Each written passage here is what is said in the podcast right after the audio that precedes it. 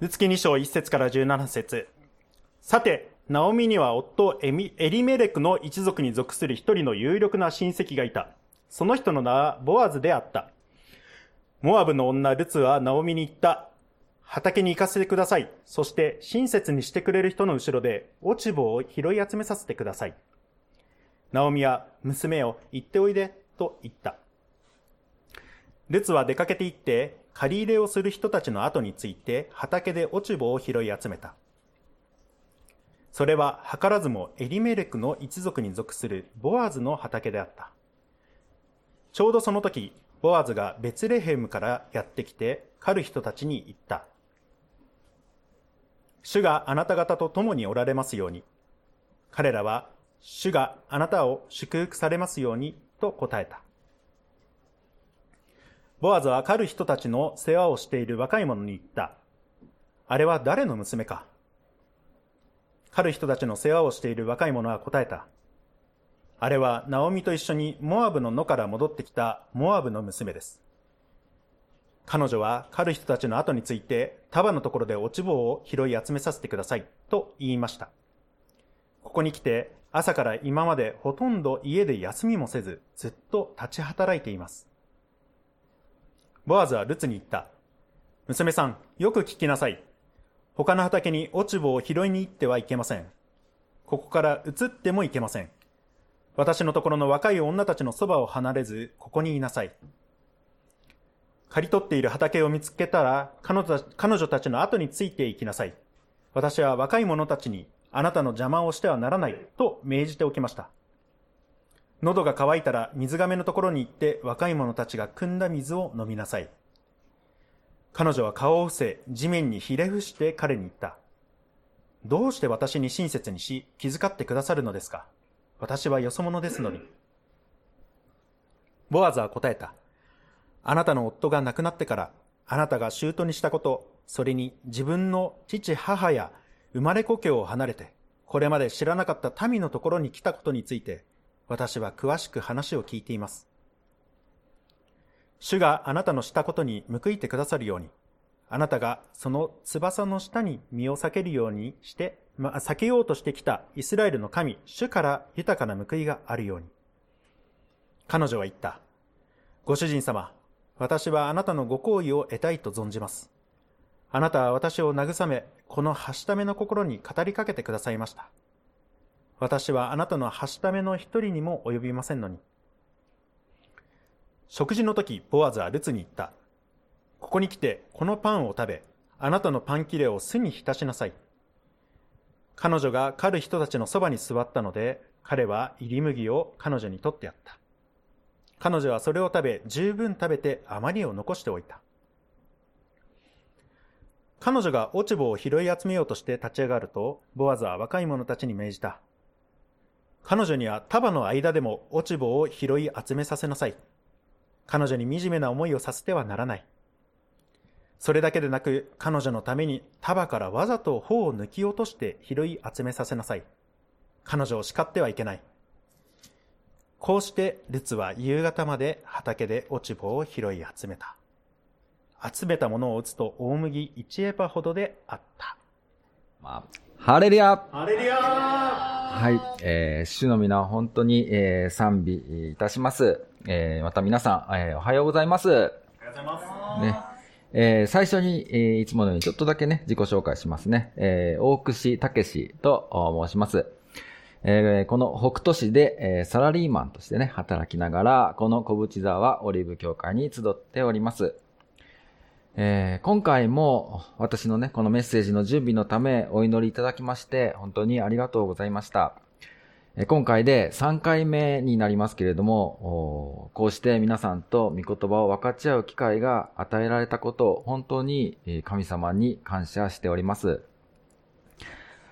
さあちょっとね、話は変わるんですけれどもね、あの、さっき、あの、司会のりょうさんが最初にね、ちょっと言ってましたけれどもね、おととい金曜日は、あとってもね、たくさん雪が降りましたよね。あの、小淵沢でも、これ結構ね、降りまして、えー、金曜日、これはね、昨日土曜日なんですけど、金曜日、まさに降ってた時は、あ私も午後は会社が、あの、お休みになりまして、あの、早く帰れっていうことでね。で、帰ろうとしたら、あの、観音坂のとこでスタックしてる車がいて、坂登れないみたいなね。あの、本当にちょっと大変だったんですけれどね。私の、あの、住んでいる集合住宅の前もかなり雪が積もったんですね。で、これはもう、あの、雪がね、軽いうちに雪かきをしておかないとということでですね、あの、昔、あの、雪国にね、米沢に住んでいた、あの、その時の経験を生かそうっていうことで、スコップを片手にですね、あの、一人で、あの、雪、雪がね、ボサボサ降ってる中、雪かきをね、一生懸命やったんですよ。で、あの、これで少し玄関の前とかね、マシになったなーっていうことで、さあ、じゃあ、メッセージの準備に入るかっていうことで、あの、メッセージのね、準備の最後の詰めを金曜日の午後から、夕方からね、こう始めたんですけれども、まあ、そこから一日経って、あの、土曜日ですよ。土曜日の夕方、昨日のね、夕方になっても、まだメッセージが出来上がらない。で、これはまずいなーって思ってね、いたんですけれどもね、あの、その時にね、あの、外からね、大きな音がね、聞こえてきたんですよ。ゴゴゴゴゴゴゴゴゴゴゴってね、聞こえてきたんです。で、これなんだって、雪崩でも起きたかってね、ちょっと思ったんですけど、そうじゃなくって、あの、ブルドーザーがね、来てくれたんです。で、あの、そしたらね、あの、私が一人で、こう、ちまちまね、こう、雪かきしてた、そういうところも、もうね、全部ね、お構いなしにね、ブワーってね、やって、それで、あの、もうね、アスファルトがね、見えるくらい綺麗にしてくれたの。なんかね、こう、頑張ったのになーってね、こ、この方がいいんですよ。だけどね、ちょっとなんか複雑な気持ちになってしまったんですよね。ね、いい運動だったってね。まあしかしね、ここから学んだのはですね、こう私がちまちまと苦労して、できないできないと言いながらメッセージを作って、たとえそれが不十分なものであったとしても、最後は神様がちゃんと綺麗に全部やってくれるんだから、大丈夫。ということをね、あの、学んだ気がしました。ですから、今日も大丈夫と思って、ここに立たせていただいております。えどうぞ皆さんよろしくお願いします。はい。じゃあ、えー、早速メッセージにね、入っていきたいと思うのですが、え今日のメッセージに入るにあたって、皆さんにね、ちょっと聞いてみたいことがあるんですが、えー、皆さんはあ、これまでの人生の中でね、こう、惨めだなーって思ったことってね、ありますか？なんかうなずいてる方ね、いらっしゃいますけれどね。あるという方ね、いらっしゃると思います。このね、惨め。漢字にするとなんかすごいね。この言葉を広辞苑で調べると、こうありますね。はい。見るに忍びないこと。目も当てられないほど哀れで痛々しい様。とあるんですね。痛々しい様。なんか、すごい受けてるんですけど、りょうさんがあるある。あるあると言ってくれてますけれどもね。まあ私もね、なんと、何度かね、あります。あのー、例えば、あの、高校生の時のことをね、ちょっと思い出したんですけど、私ね、あの、高校生の頃は、陸上部にいたんですよ。実は。ね。で、あの、この陸上部の大会で、あの、リレーに出場したんですね。あの、4×100 メートルリレーというやつなんですけど、で、私は、あの、2番目に走る人だったんです。ね。あの、最初の人が走ってきて、2番目に僕が走るっていう。で、3番目の人に渡していくっていう、そういう順番だったんですけど、あの、私のところでバトンパスをミスったんですね。で、1走から2走に渡るところで、僕に渡るところでミスしちゃった。だから、落としたっていうかね、あの、バトンの、その、ゾーンの中で、渡しきれなかった。オーバーしちゃった。オーバーゾーンしちゃったんですね。だから、私走れなかった。で、走れないだけならいいんだけど、まだね、僕が走れないだけならいいんだけど、僕に後に走る人はもう、立って待ってただけですよ。これはね、惨めでしたね。もうその場にね、座り込んじゃいましたよ。本当に。ね。またね、もう一つエピソードがあるんですけど、あのね、大学受験。大学受験ね、私ね、1年浪人したんですよ。浪人して、あのー、2年目のセンター試験、今はね、共通テストって言いますけどね、センター試験で英語の点数が1年目よりも悪かった。しかもね、だいぶ悪かったの。ちょっとね、当日のなんか体調かな、なんかもあったと思うんだけど。でね、これは惨めな思いでしたよ。一体ね、この一年間は何だったんだ。ね。まあこれはね、あの、まだ学生時代の話ですから、あの、今となってはね、思い出っていう風にもね、なりますよ。しかし、今まさに、え惨めだなと感じて、それを抱きながら生きなければならない状況にあるという方も、えいらっしゃるのではないかなというふうに思います。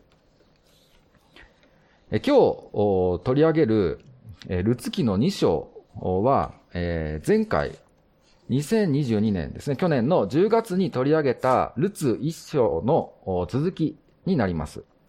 えーけれども、この章は1章の終わりで、違法人の地であるモアブの地から、ユダヤ人の地であるベツレヘムに、えー義理のお母さんであるナオミと共に移住したルツ、えーそして、えーナオミの夫の親戚であるボアズ、この二人が登場する章です。えールツという人は、有力者にえ嫁いだにもかかわらず、夫に先立たれ、子供も与えられず、貧しい者が人のおこぼれをもらうような仕事、落ち穂拾いという仕事をするわけですが、ある人から見れば、これは惨めな状況です。しかし、この箇所を見ると、ルツ自身から惨めさを感じ取ることはできないんですね。えそこで今日は、この箇所から、惨めさとどう向き合うかということをご一緒に考えてみたいと思っています。ね、これ。惨めそうでしょ？この人。あの、いつものように塩沢さんがスライドをね、作ってくださったんですけれども。えーというわけで、えー早速、ルツ記2章の一節からご一緒に見ていきたいと思います。えールツ記2章一節。えーさて、ナオミには夫エリメレクの一族に属する一人の有力な親戚がいた。その人の名はボアズであった。えー2章に入って、最初にボアズの名前が出てきます。この人は、ナオミの夫、エリメレクの側の親戚ですね。ユダ族の領地内にあるベツレヘム。ここの出身、エリメレクの親戚ということですから、この人は、あ十二部族の中のユダ族の人ということになります。なぜここでボアズがユダ族であることが重要かというと、メシア、つまり救い主の家系は、アブラハム、イサク、ヤコブ、そしてヤコブから生まれた十二部族の中のユダ族に引き継がれているからです。ボアズはメシアの家系に連なる資格を持っている人だということがここでわかります。えー続いて、え2節モアブの女ルツはナオミに言った。畑に行かせてください。そして親切にしてくれる人の後ろで落ち穂を拾い集めさせてください。ナオミは、娘よ、行っておいで、と言った。落ち穂拾いは、モーセの立法に規定されている弱者救済の命令です。えーレビ記の23章22節に、えーこうあります。あなたの土地の収穫を借り入れるときには、狩るときに畑の隅まで刈り尽くしてはならない。あなたの、あなたの収穫の落ち穂を集めてはならない。貧しい人と気流者のためにそれらを残しておかなければならない。私はあなた方の神、主である。とあります。おそらくルツは自分とナオミが生きていくための方法を模索していたのでしょう。そして何らかの方法でこの立法の規定を知りました。この立法の規定に自分たちは当てはまると理解したルツは、自ら畑に行かせてくださいとナオミに願い出ています。彼女は自らの状況を貧しいものであると認めつつ、なんとか自立して生活しようとしています。ここには彼女の勤勉さが現れていると思います。では、続いて3節ルツは出かけて行って、借り入れをする人たちの後について、畑で落ち葉を拾い集めた。それは図らずもエリメレクの一族に属するボアズの畑であった。ここには、この箇所のキーワードの一つである、図らずもという言葉が出てきます。これは神様の御手を感じさせる言葉です。しかしこれが、ルツの側で計画していったというお話だったら、どうだったでしょうかね。例えば、こんな感じですね。ルツは、ベツレヘムの街の中で情報収集を開始した。そして、エリメレクの親戚で買い戻しの権利のあるボアズというお金持ちの有力者、しかもイケメンの情報を得たので、まずはその畑に繰り出していった。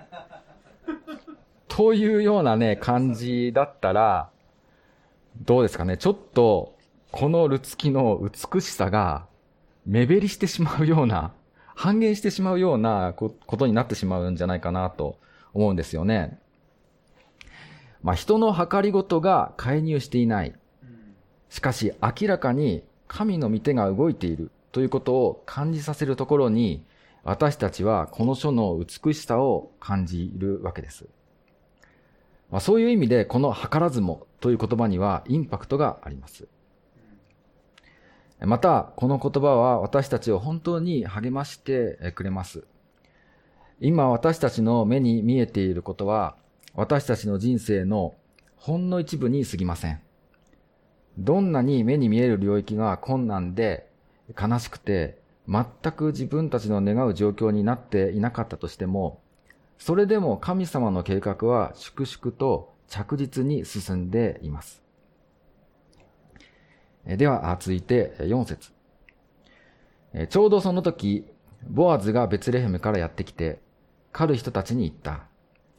主があなたと共におられますように。彼らは、主があなたを祝福されますようにと答えた。この主人としもべの挨拶には、こう、麗しさを感じます。こういう挨拶は少なくとも日本では交わすことがほとんどないなというふうに思います。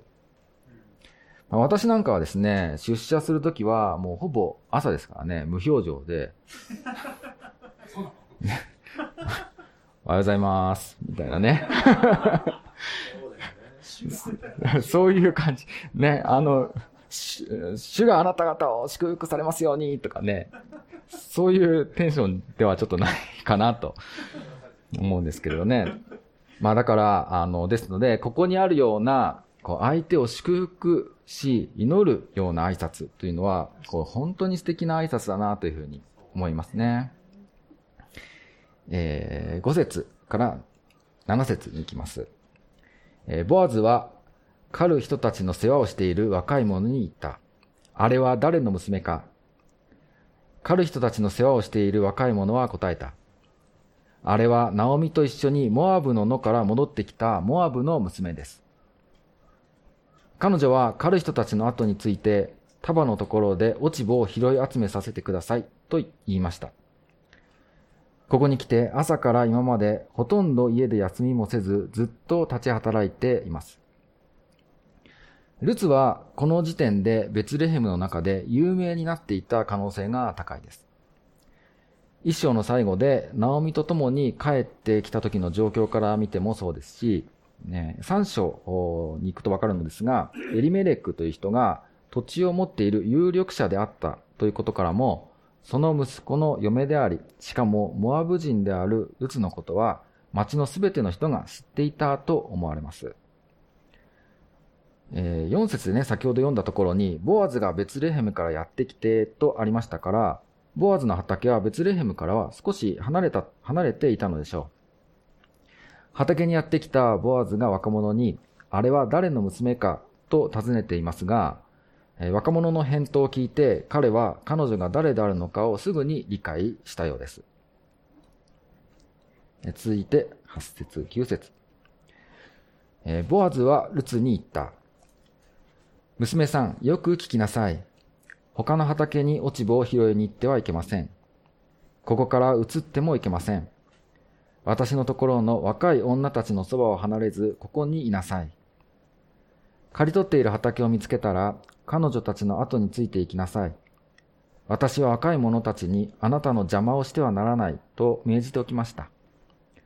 喉が渇いたら水亀のところに行って若い者たちが汲んだ水を飲みなさい。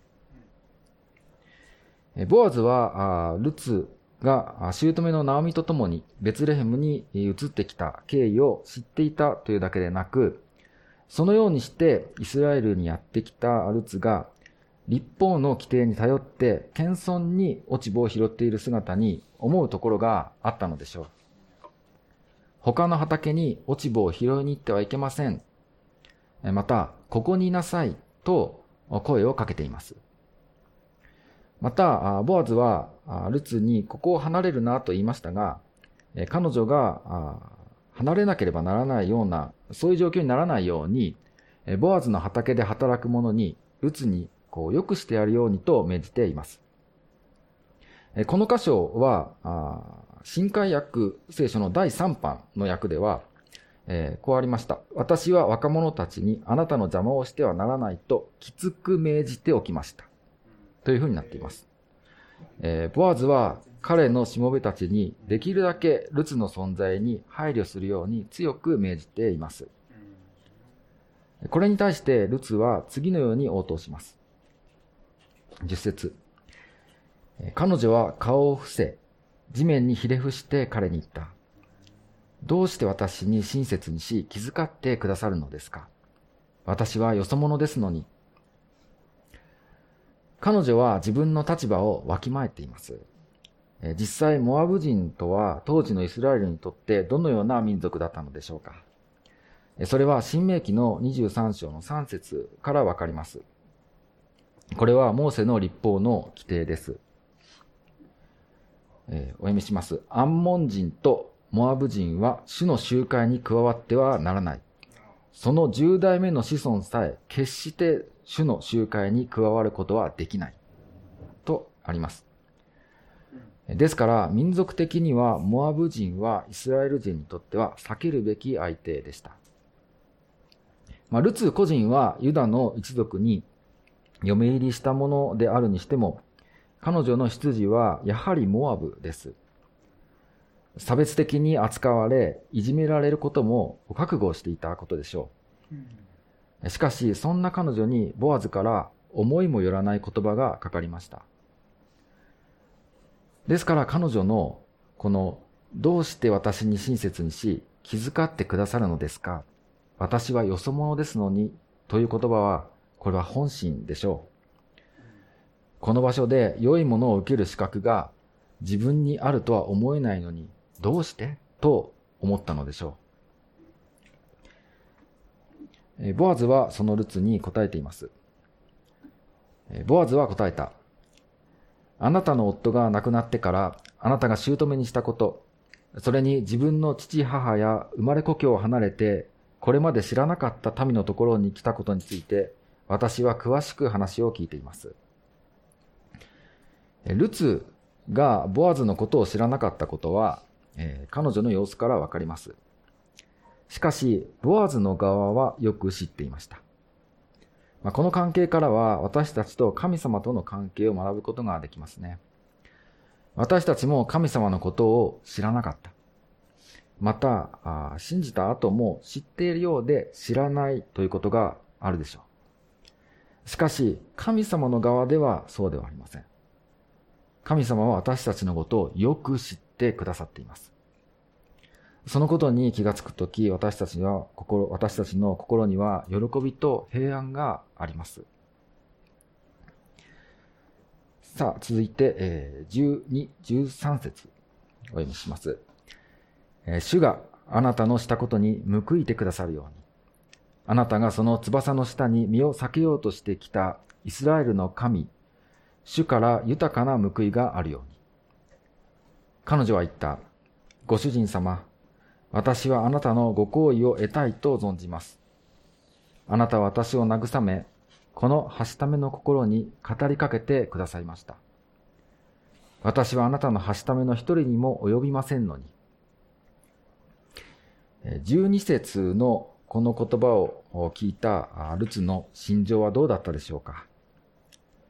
違法人である自分、神の恵みからは遠くにいる、そのような自分、何もかも失った自分、ボアズのはしため、すなわち女奴隷にも及ばない自分を知ってくれていたというだけでなく、主からの豊かな報いがあるようにと声をかけてくれたボアズの言葉を、ルツはどれほどこの言葉に慰められ、また励まされただろうかというふうに思います。14節食事の時、ボアズはルツに言った。ここに来てこのパンを食べ、あなたのパン切れを巣に浸しなさい。彼女が狩る人たちのそばに座ったので、彼は入り麦を彼女に取ってやった。彼女はそれを食べ、十分食べて余りを残しておいた。このボアズという人の素敵なところは、言葉だけじゃないっていうところにもあると思います。彼は主から豊かな報いがあるようにとルツに声をかけていますが、まあ、神様に丸投げではなくて、えー、自分ができる範囲でルツの物理的な必要を満たしてあげようとしています。また、同じ食べ物を一緒に食べるという形で彼は自分の仲間の中にルツを受け入れているということを表現する、そういう心遣いをしています。えー、15節、16節。えー、彼女が落ち葉を拾い集めようとして立ち上がると、ボアズは若い者たちに命じた。彼女には束の間でも落ち葉を拾い集めさせなさい。彼女に惨めな思いをさせてはならない。それだけでなく、彼女のために束からわざと穂を抜き落として拾い集めさせなさい。彼女を叱ってはいけない。ボアズは若い者たちに彼女に惨めな思いをさせてはならないと命じています。あくまで自分の畑で最大限の配慮をし、ルツの心と生活を守ろうとしています。ここでの彼の行動は立法で命じられている以上の施しをしていることになります。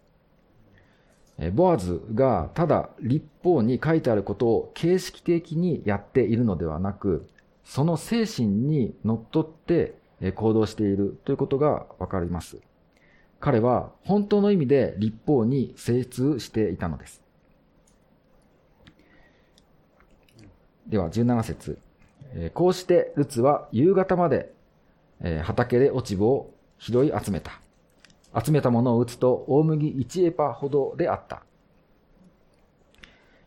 大麦1エパというのは23リッターだそうですね。重さにすると約20キロ程度を彼女は1日で集めたということですから、これは大したものです。ルツはボアズの配慮もあって、必要十分な量の落ち葉を、え、得ることができました。朗読では割愛し割愛しましたけれども、2章の23節では、それでルツはボアズのところの若い女たちから離れないで、大麦の借り入れと小麦の借り入れが終わるまで落ち葉を拾い集めた。こうして彼女は姑と暮らしたとありますので、この期間に集めることができた分量は、二人が生活するのに十分な量だったと思われます。さあ、あというわけで、え今日のテキストはあここまでにしまして、えここから適用に入っていきたいと思います。え今日の箇所では、ボアズという人の優しさや力強さ、また一章に続いてルツという女性の人格的な魅力が現れています。しかし、ルツの立場はそもそも惨めさの中に沈んでしまっていてもおかしくない状況でした。また、書かれてはいませんが、周囲の人たちは彼女を惨めな女という目で見ていたかもしれません。しかし、ルツの姿からは惨めさというものは見て取れません。彼女は高ぶるわけでもなく、また卑屈になるわけでもなく、等身大の自分を受け入れています。一方で、私たちはどうでしょうか？福音を信じて神様の子供とされたのにもかかわらず、惨めだなぁと感じてしまい、そこに留まってしまうことはありませんか？また、クリスチャンになったけれど、どうも神様のことなど知らずに生きている人の方が、こう、生き生きと生きてるように見えて、私は試練ばっかりでなんだか惨めだなぁ、と思って苦しいなと思うことありませんか？そこで、今回はこのルツ記の2章を通して、惨めさとどう向き合うかということを特に3つ考えてみたいと思います。えー、惨めさとどう向き合うか。その第1番目。これ。まず、前提を変える。えー、一つ目ですけれどもね、えー、具体的な惨めさとの向き合い方を考える前に必要なことがあります。それは前提を変えるということです。私たちが惨めさを感じるのは、当然もらえるはずと思っていたものがもらえない時ではないでしょうか。まあ、最初に私があの、センター試験の話しましたよね。で、あの、浪人1年間したんだから、当然2年目はもっといい点だ、だ、点を取らなきゃいかんでしょっていう前提があるわけですよ。ね。それが取れないから、惨めな思いをするわけ。ね。だから、当然もらえるはずと思っているものが、実はそうじゃないということを私たちは知る必要があるんですね。そして、その前提を捨てる必要があります。何を言いたいかというと、私たちはそもそも神様から当然もらえるはずのものなどなかったということです。ルツという女性も惨めさの中に沈んでしまう可能性を持った立場にいました。もし彼女が、私はエリメレクという有力者の家に連なるものなのよ、とか、豊かなモアブの地から出てきたのだ、とか、いう前提に立っていたとしたら、この落ち穂拾いをするなどということは、こう惨めな行為だと感じたのではないでしょうか。まあ、その上で彼女はモアブ人であるというだけで、そもそも満足に落ち穂を拾うことができるかどうかもわからない立場でした。今日は読みませんでしたけれども、22節で、えー、ルツがね、ボアズの畑から、落ち穂拾いができたと言って帰ってきたときに、こう、ナオミが言ってるんですね。こう、それは良かったと。そして、他の畑でいじめられなくて済みますって言ってるんですね。ですから、モアブ人であるというだけで、えー、ルツは落ち穂拾いをする者同士の中でもいじめられて、惨めさを痛感させられる可能性があったということですね。つまり、もう、マイナスからの出発です。しかし、彼女は自分の置かれている立場、また、ベツレヘムで生活することの前提を理解していました。それはボアズに親切な言葉をかけられたときに、どうして私に親切にし、気遣ってくださるのですか？私はよそ者ですのに、と答えていることからもわかります。彼女は自分が親切にしてもらい、気遣ってもらうような立場にないことを理解していました。そして、そのような前提に立って考え、行動していたわけですね。私たちのクリスチャンライフにこれを置き換えた場合、私たちはそもそも神様から何かをいただけるような立場になかったものであったということを思い出して前提を変える必要があります。罪人であった私たちに用意されていたものは永遠の滅びですよね。エペソビトへの手紙の2章1節から3節にこうあります。さて、あなた方は自分の背きと罪の中に死んでいたものであり、かつてはそれらの罪の中にあって世の流れに従い、空中の権威を持つ支配者、すなわち不従順の子らの中に今も働いている霊に従って歩んでいました。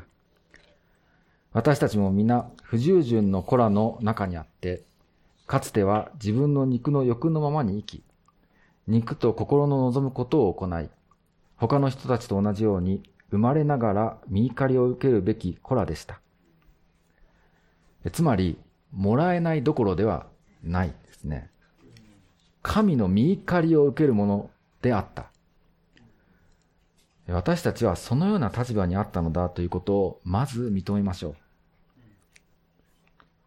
う。そういう前提の変化の上に次の二つ目があります。惨めさとどう向き合うか、その二番目。新しいアイデンティティを受け入れる。私たちの前提は自らが罪人であり、永遠の滅びを受けるしかないものであったということをお話ししました。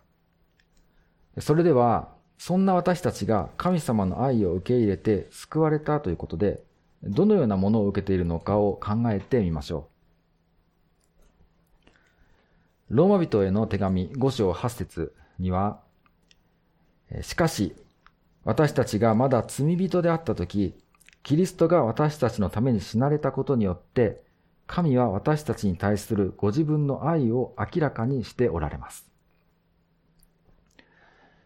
神に愛されているということが、どれほどの恵みか私たちは理解しているでしょうか。ここにあるように、神の愛の究極の表れであるイエス・キリストの十字架は、私たちが罪人であった時に与えられたものです。私たちは人に愛されたい、お金に愛されたい、環境に愛されたい。そうやって神様以外のものから愛されたいと思って、しかしそうならない時、また神様が自分の願うように動いてくれない時、ね、そのように感じる時に惨めになるのです。私もそういうことがね、今もよくあります。ね。神様なんでってね、思うことありますよ。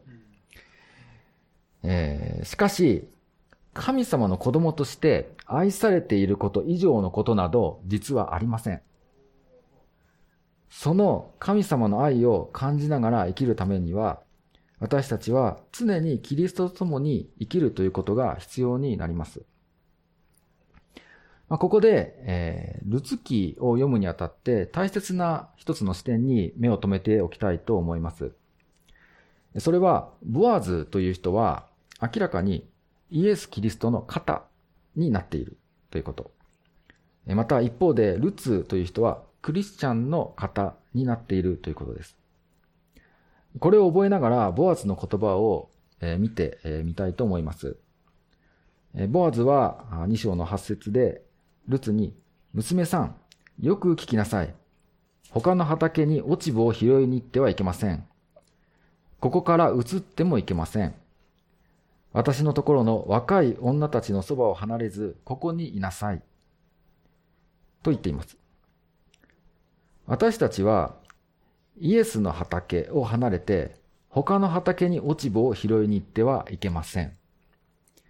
そこでは、いじめられて惨めな思いをすることになるでしょう。ボアズが言っているように、イエス様も、ここ、つまりイエス様のそばにいなさい。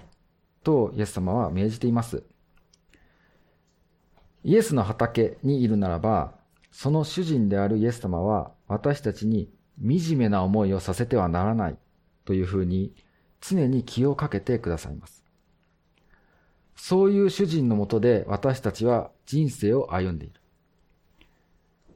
私はそういう主人に愛されている存在なのだというアイデンティティをもう一度確信し自分のものとする必要があります。ヘブル人への手紙の12章の2節にこうあります。信仰の創始者であり、完成者であるイエスから目を離さないでいなさい。この方はご自分の前に置かれた喜びのために、恥ずかしめをものともせずに十字架を忍び、神の御座の右に着座されたのです。イエス様から目を離さず、共に歩むことで、私たちもまたイエス様に倣って、このような恥ずかしめに勝利して歩むことができます。ここまでが2番目ですね。さて、ここまでね、メッセージを用意してきて、実は私自身疑問が湧いてきました。これらのこのような情報をお伝えして知っていただくことだけで、私たちクリスチャンは本当に惨め、惨めさから解放されるのでしょうかね。実はこのメッセージの適用、最初はこうでした。これ。惨めさから抜け出すには、というね、えー、風に適用を揃えようと思ってたんですね。この方があの、いいじゃないですか。キャッチーですよね。これこれこれこれやったら惨めさから皆さん抜け出せますよって言って、皆さんにハッピーな気持ちで帰ってもらえれば いいじゃないですか。ね。しかし、後から、こうなったんですね。惨めさとどう向き合うかというふうにね、変えたんです。それは、この御言葉を思い出してしまったからですね。これ。えー、ローマ人への手紙7章24節私は本当に惨めな人間です。誰がこの死の体から私を救い出してくれるのでしょうかこれを書いているのは、イエス・キリストの使徒であるパウロです。まあ、使徒ですから、パウロは当然救われています。しかし、救われているはずのパウロが自分自身を本当に惨めな人間であると言っているわけです。パウロほどの人がそうなら、私たちにそこから抜け出すことなど本当にあり得るのでしょうかまあ、ここで考えなければならないことは、惨めさというものには二つのパターンがあるということです。一つ目は、神様のいない世界から自分を見るパターン。そして二つ目は、神様と共に歩む世界から自分を見るパターンですね。前者のパターンについては、この世の価値基準で自分を見ると言い換えることができます。これについては、ここまでお話ししてきた二つの対応が適用できると思います。前提を変えて、神様が私をどのように見ているかというアイデンティティを常に受け入れていくことで、このような価値基準に対して惨めさを感じることから解放されていくということですね。しかし、神様と共に歩む世界、ここから自分を見る。それによって感じる惨めさについては、私たちクリスチャンが生涯向き合うべき惨めさである可能性があります。えー、惨めさとどう向き合うのかその三つ目は、必要な惨めさがあることを認めるということです。私たちは生まれた時から罪の性質を持っていますが、イエス・キリストの福音を信じた時に、その罪の、罪の責めから解放され、精霊が与えられて神様の子供にされました。これを義人と言いますね。しかし一方で私たちのうちには罪の性質が残っており、今度はこの罪の力からの解放というプロセスが始まっています。これを成果と言っています。この成果のプロセスでは、精霊が神様の御心、すなわち神様の基準での正しさを教えてくれるようになります。しかし一方で自分自身のうちに残る罪の性質、人間としての限界がもたらす現実を見せられるわけです。神様の子供とされている、しかしそれにふさわしく歩めていない。このギャップが私たちのうちに惨めさを生み出すわけです。それを指してパウロは、私は本当に惨めな人間ですと言っているわけです。私たちはこの惨めさとどう向き合うべきでしょうかこの絵は、時々ね、このオリーブ教会のメッセージで使われる絵です。この矢印が、途中でね、こう、救い、救いという分岐点から2つに分かれていますけれども、こう、下の方に行く矢印っていうのは、これは自分の罪深さを知っていくという矢印ですね。で、上の方に行く矢印は、神様の恵みを知っていくという矢印です。まあ、神様の恵み、また清さが分かれば分かるほど、また自分の罪深さが分かれば分かるほど、えー、それが分かれば分かるほど自分自身の惨めさと、そこにある神様の恵みが分かるようになっていくわけです。このギャップは私たちが成長するとどんどん大きくなっていくんですね。だから惨めさの度合いも惨めさに関する理解も深まっていくんだけど、それを埋める神様の恵みというものがどれほど大きいのかっていうことを私たちは知っていくわけです。これが私たちの霊的成長というものです。つまり、私たちが本当に惨めな人間であるということを知ることと、神の恵みを知って喜んで生きるということは、もうこれはセットになっているということですね。つまり残念ながら、惨めさなしのクリスチャンライフはないということです。ねえ。だから、だから、あの、抜け出すにはっていうふうにはできなかったんですよ。ね。えー、しかし、だからといって、惨めさの中にね、埋もれてしまう必要はありません。パウロは先ほどのローマ人への手紙の7章の後の8章、えー、この35節から37節でこう言っています。誰が私たちをキリストの愛から引き離すのですか？苦難ですか？苦悩ですか？迫害ですか？飢えですか？裸ですか？危険ですか？剣ですか？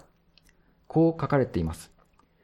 あなたのために私たちは休みなく殺され、ほふられる羊とみなされています。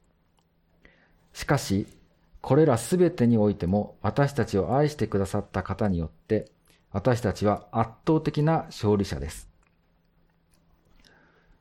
パウロは私たちに圧倒的な勝利者ですと言っています。